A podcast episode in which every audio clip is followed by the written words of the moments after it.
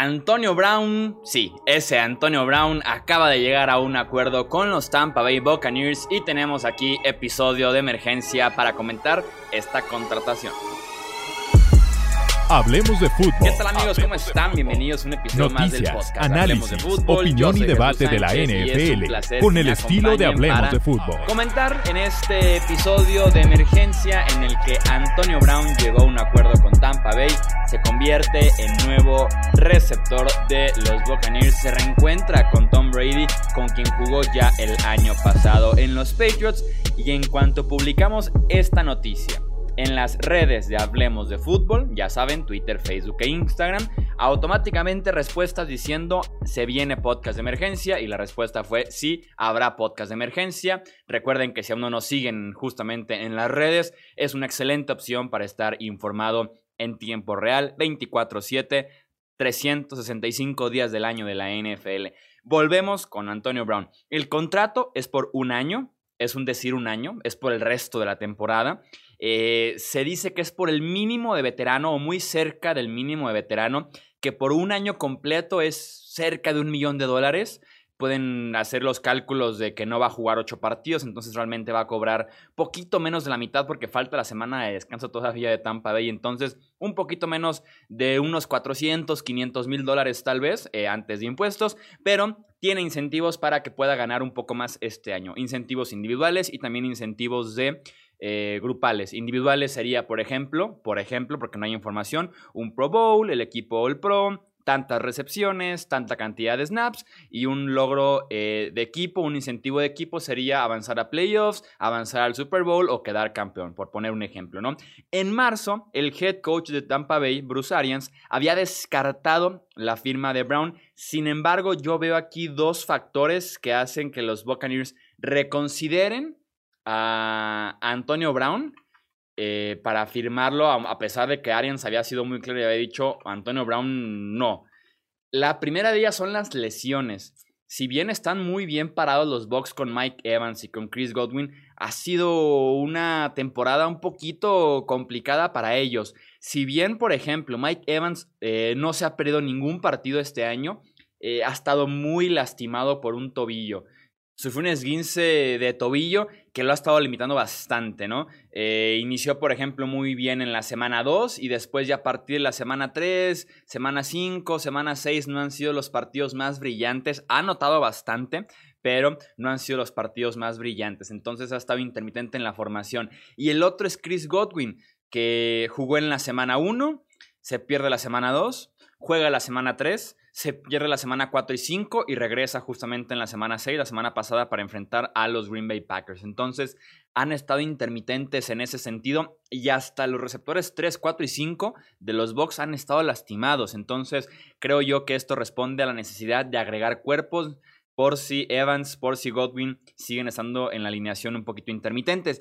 Y la otra, el otro factor fuerte para la llegada de Antonio Brown en Tampa Bay es el factor Tom Brady. Hay muy buena relación entre Tom Brady y Antonio Brown, la cual mm, se podría decir que en su tiempo en Pittsburgh estaba en un punto normal, de colegas, pero rivales, llevándose bien. Eh, cuando Nueva Inglaterra firma a Antonio Brown la temporada pasada. Brady incluso lo recibe en su casa mientras Brown se acomodaba, que realmente nunca se terminó de acomodar porque apenas duró un partido y lo cortaron. Entonces, la idea era que mientras acomodara a Antonio Brown, viviera en la casa de Tom Brady. Si es una muy buena relación.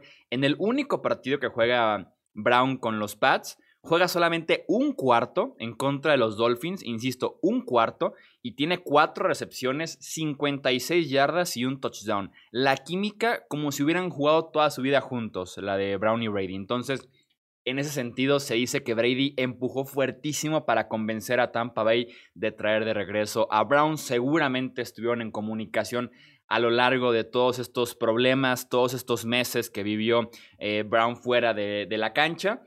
Y pues Brady es quien al final de cuentas pide a Tampa Bay que firmen a Brown. Y claro, pues si es la cara de la franquicia, si es un tipo tan competitivo como lo es eh, Tom Brady, va a querer ganar este año sí o sí. Y me queda claro que las posibilidades de ganar con Brown aumentan. Sin Brown son un número que está por debajo de ese justamente cuando está el receptor con Tampa Bay. Entonces, ¿qué va a pasar con Tampa Bay?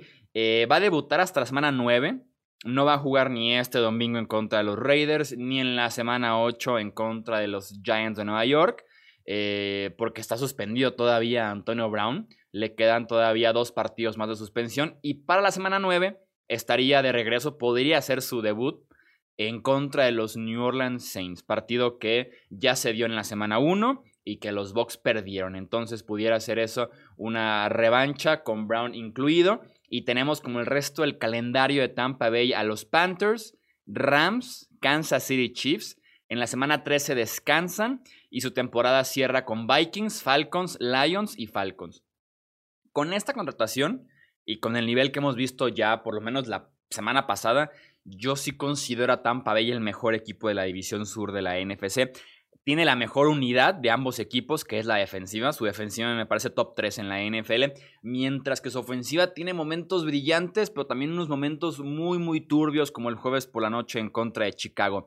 Su defensiva, insisto, top 3. Su ofensiva inconsistente con un potencial muy alto en cuanto estén sanos Evans, Godwin y Brown incorporado. Y el staff de coacheo hay que cuidar mucho esa parte, porque en contra de Chicago, un partido que pierde Tampa Bay apenas por un punto, tuvieron 11 castigos eh, eh, como equipo. Lo corrigen y en contra de Green Bay en un partidazo de Tampa Bay de inicio a fin, tres facetas del partido, tienen cero castigos. Entonces, en ese aspecto se nota la diferencia, ¿no? Entre una derrota, 11 castigos, victoria contundente, cero castigos. Entonces, defensiva top 3, ofensiva un poquito inconsistente con el, con el techo muy alto por cómo están corriendo con Ronald Jones, porque falta que regrese también Leonard Fournette de lesión y por este potencial del juego aéreo. Y el staff de cocheo tiene ese margen para poder mejorar y tener un equipo mucho mejor coachado, mucho más disciplinado, que gane esos partidos cerraditos en los que no todo está saliendo adelante, que tampoco los castigos o las decisiones desde la lateral perjudiquen y jalen al equipo hacia la derrota en lugar de empujarlo, como debería ser un staff de cocheo, hacia la victoria. Entonces, va a ser interesante. No deja de tener eh, ya 32 años Antonio Brown. Su último partido fue en septiembre del 2019, o sea, 13 meses. Ha tenido básicamente un partido en los últimos 19 meses. Entonces, vamos viendo qué versión tenemos de Antonio Brown. No creo que veamos esa versión All Pro, esa versión que competía por ser el mejor receptor de la NFL junto a Julio Jones durante mucho tiempo. Pero sí vamos a ver un contribuidor bastante sólido, bastante bueno para esta eh, ofensiva. Y vamos viendo, porque la versión que vimos de Tampa Bay en contra de Green Bay me parece una versión top 5 de la NFL. Me parece incluso el segundo mejor equipo de la NFC. Eh, pero qué tantas veces hemos visto este año esa versión en contra de, de, Green Bay, no por parte de Tampa. Vamos viendo qué tal cierran el año, vamos justo al punto medio casi, pero sí, el potencial es altísimo Está muy bien trabajado ya ese roster. Está muy bien acoplado el costado defensivo. Vamos viendo qué tanto aporta Antonio Brown. Y claro, vamos viendo qué tanto tampoco mm, podemos dejar de lado la parte extra cancha, ¿no? Que realmente llegue Brown a comportarse, que realmente llegue a aportar y no a restar, que no sea una distracción. Vamos viendo qué tanto maduró, tiene 32 años, pero qué tanto maduró en estos 13 meses fuera de la NFL, con tantos problemas legales, con tantas polémicas, para no ser un problema en el vestidor que por reacciones que he visto en redes sociales, eh, respuestas a los comentarios que hemos puesto sobre Antonio Brown, mucha gente diciendo que tanto tiempo puede aguantar esta bomba de tiempo o los egos en el vestidor y demás. Entonces ahora sí que esto va a ser esperar a ver qué versión extra cancha tenemos de Antonio Brown, que todavía sigue teniendo por ahí una investigación abierta, una investigación pendiente con la NFL. No creo que ya lo castiguen este año, pero si pudiera perderse por ahí unos partidos del 2021, que no pasa nada porque el contrato con, con, Tampa Bay, perdón, es solamente 2020, entonces ya sería un tema para otro episodio, para un mes sin duda alguna mucho más adelante del calendario de la NFL.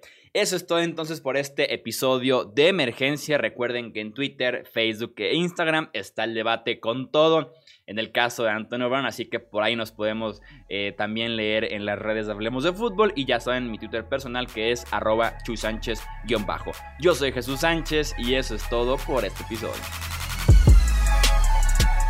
Gracias por escuchar el podcast de Hablemos de Fútbol. Para más, no olvides seguirnos en redes sociales y visitar hablemosdefutbol.com.